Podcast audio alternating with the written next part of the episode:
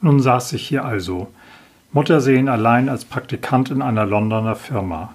Plötzlich kam der Wendepunkt in meinem Leben. Mit einmal begann ich einen Karriereplan zu entwickeln, ganz langsam, aber der Gedanke reifte.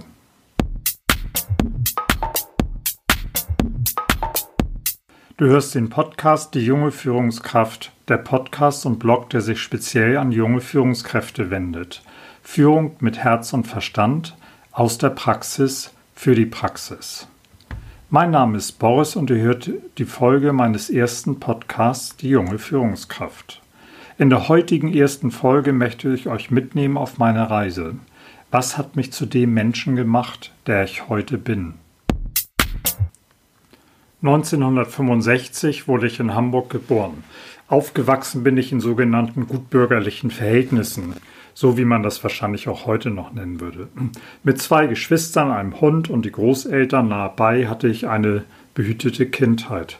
Eigentlich war alles soweit okay. Trotzdem gab es einen Wendepunkt in meinem Leben, an dem ich on the edge war. Mit Ach und Krach bin ich durch meine Ausbildung gegangen, habe mit 19 Jahren mein Elternhaus verlassen. Ich musste raus aus dieser Idylle. Ich bin damals ans andere Ende der Stadt gezogen.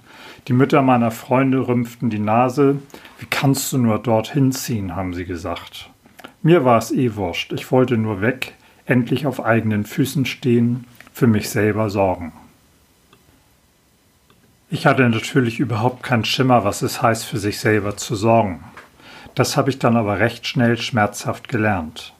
Tagsüber habe ich meine Ausbildung gemacht, nachts war ich feiern. Die Clubs der Stadt waren mein Zuhause.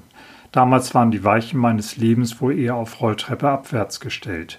Ich war gedanklich sowas von weit weg von einer Karriereplanung. Zeitgleich war ich mit meinem Coming Out beschäftigt und dabei zu entdecken, was es links und rechts des Weges zu entdecken gab. Nachdem ich meine Ausbildung abgeschlossen hatte, wurde mir Hamburg zu klein und ich schied mich, die Stadt zu verlassen. In London habe ich als Praktikant in der City einen Job bekommen. Mein Gott, was für eine große Stadt. Damals noch ohne Internet wohnte ich die ersten Wochen im YMCA. Das war außerhalb von London, gab es ein YMCA, ich glaube, das hieß East Croydon oder sowas. Ich musste mir ein Zimmer suchen, das ging aber nur, wenn man bereits vor Ort war. Ich habe entsprechende Zeitungen und Magazine durchforstet und anschließend stundenlang in Telefonzellen gestanden, um Dates für eine Zimmerbesichtigung zu machen. Anschließend fuhr ich mit der Tube und dem Bus kreuz und quer durch die Stadt, um mir die Zimmer anzusehen. Es war alles irrsinnig teuer, irrsinnig klein und extrem zeitaufwendig. Da ich tagsüber arbeiten musste, konnte ich maximal drei Zimmer pro Abend schaffen. Wenn ich mir das so recht überlege, wäre das doch heute undenkbar, so einen Aufwand zu betreiben, um irgendwo eine Bleibe zu finden. Nun ja, aber der Vorteil war, ich lernte natürlich die Stadt kennen, einen Haufen Leute noch dazu. Damit war ich relativ schnell in meiner neuen Heimatstadt angekommen. Und das war natürlich auch irgendwie ganz cool.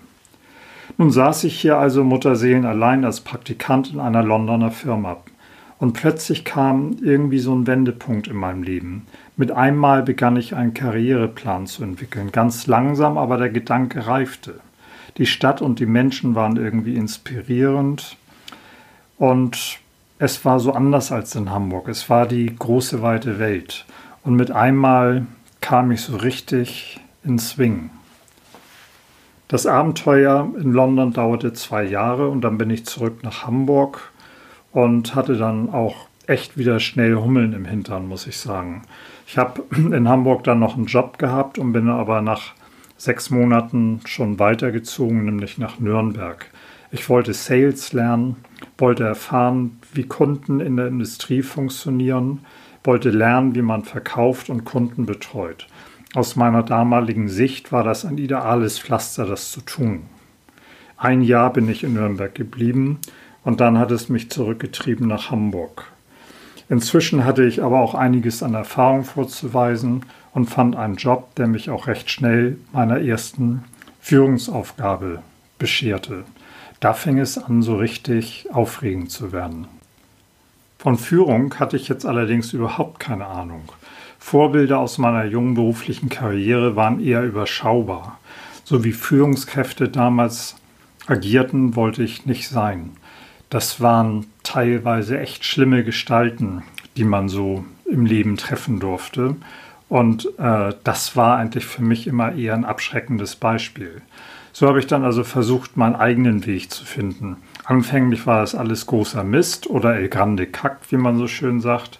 Kollegen und Kolleginnen, mit denen ich vormals gut zusammengearbeitet hatte, haben sich abgewandt.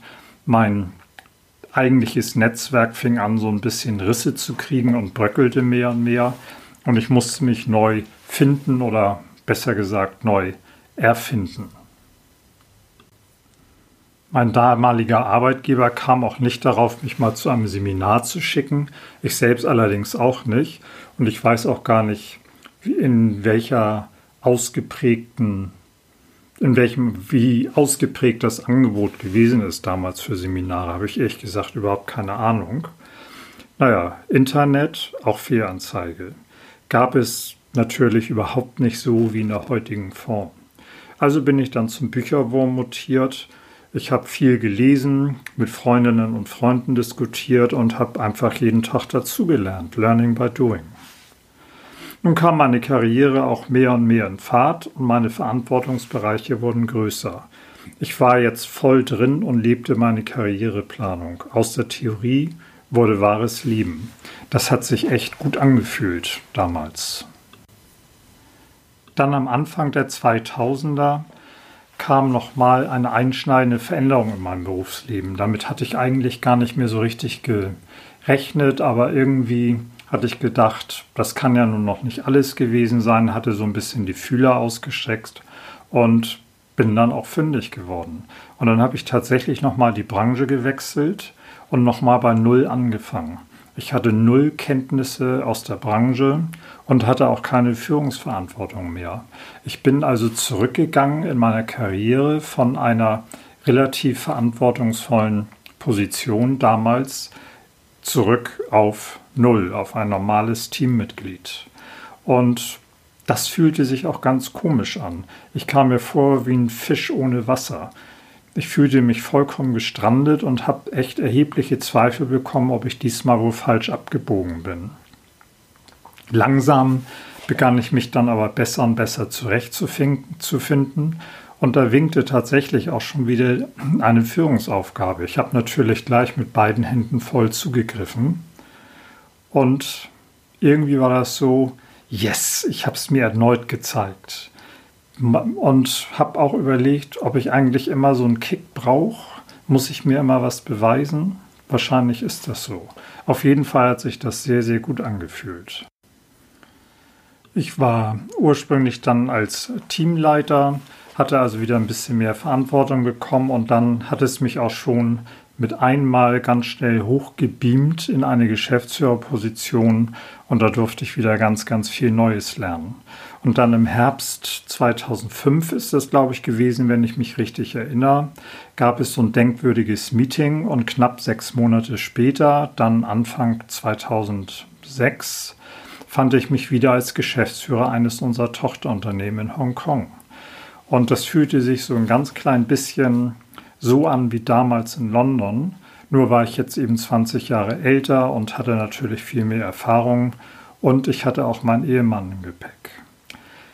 In Hongkong plötzlich als Führungskraft zu sein, war mit gar nichts zu vergleichen, was ich vorher erlebt hat und welche Erfahrungen ich vorher als Führungskraft gemacht habe. Ich war immer als Führungskraft eher auf das Team bedacht. Es gab bei mir schon immer die offenen Türen. Ich habe mich nicht abgekapselt. Ich habe mit jedem gleich, ich habe jeden gleich behandelt, habe mit jedem so gesprochen, wie ich auch mit jedem anderen spreche. Ich habe mir da eigentlich nie irgendwelche Allüren angeschafft. Und da war es mit einmal so, dass ich so einen kleinen Blutfund vor der Tür hatte. Ähm, die liebe Mandy, glaube ich, hieß sie damals, eine äh, Chinesin und für die war vollkommen klar, der Chef sitzt allein und niemand spricht bitte mit dem Chef ohne vorher einen Termin vereinbart zu haben. Die Frau hat tatsächlich niemanden vorbeigelassen in meinem Büro. Jeder, der auch nur eine fucking Unterschrift haben wollte, musste das bei ihr lassen und sie ist dann zu einer Zeit, wann es ihr genehm war, gekommen und hat mir das vorgelegt. Außerdem war das auch so, dass mir eigentlich nie widersprochen wurde. Das lag wohl nicht in der Mentalität der Kolleginnen und Kollegen. Und ähm, es wurde gesagt, was ich gemacht habe. Und wenn es schief gegangen ist, dann habe ich ja gesagt, dass es so gemacht werden soll.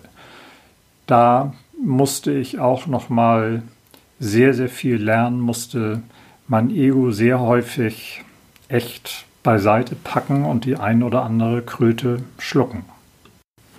Das Abenteuer Hongkong endete dann damit, dass ich die Firma aufgrund unserer Gesellschafter abwickeln musste. Ich musste damals insgesamt fast 80 Menschen die Kündigung aussprechen und äh, ja, ich hatte dann überlegt, wie ich das mache und ich habe einfach alle ins Konferenzzimmer eingeladen, sie dort versammelt und ihnen dann die traurige Botschaft mitgeteilt. Das war eine der schwierigsten Erfahrungen, die ich in meinem Berufsleben machen musste und ich fühlte mich echt hundeelend.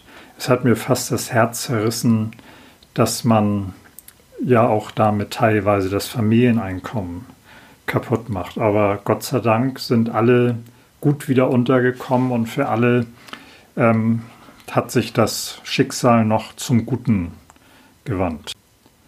So, und dann zurück in Hamburg äh, ging es auch gleich so weiter. Da musste ich dann nämlich die Muttergesellschaft mit abwickeln. Und äh, mehr und mehr Kolleginnen und Kollegen sind dann von Bord gegangen, wie wir so schön in Hamburg sagen. Und am Ende waren wir, glaube ich, noch sechs People oder so. Ja, der letzte macht eben das Licht aus. In dem Konzern wollte ich dann nicht bleiben und habe mich am Ende für eine neue Chance in meiner alten Branche der Schifffahrt entschieden und dort bin ich dann am 1.10.2008 in die Position des CFO gegangen in einem Schifffahrtsunternehmen am Standort Hamburg und äh, da bin ich auch tatsächlich heute noch beschäftigt.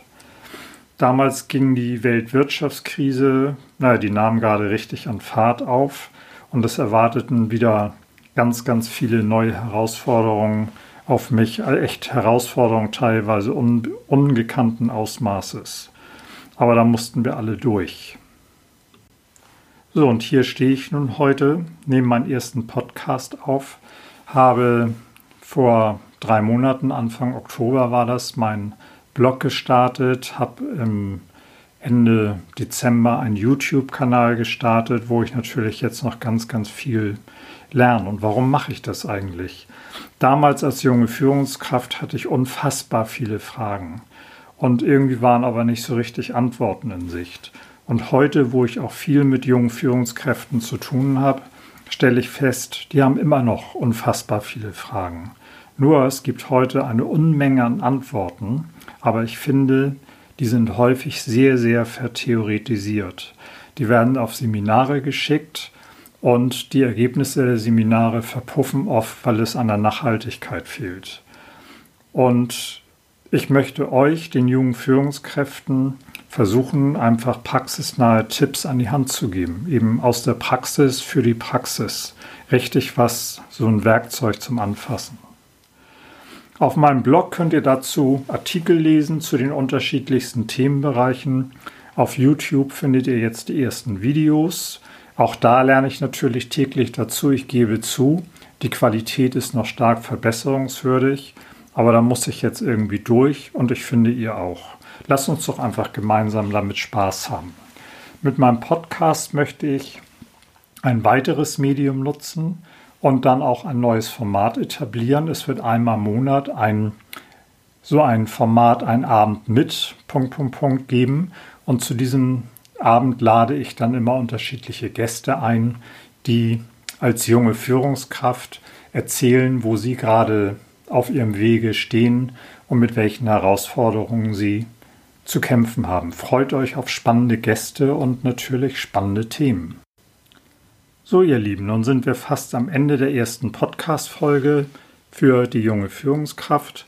Besucht auch gerne meine Seite auf LinkedIn unter die junge Führungskraft oder auf Facebook. Und ihr werdet es erraten unter dem Namen die junge Führungskraft. Und wer mag, kann sich auch gerne mit mir auf LinkedIn connecten. Sucht dort einfach nach Boris Wehmann und dann werdet ihr das schon finden. Ich wünsche euch einen super Start in den Tag oder in die Nacht, je nachdem, wann ihr hier reinhört. Und ja, alles Gute und dann bis zum nächsten Podcast.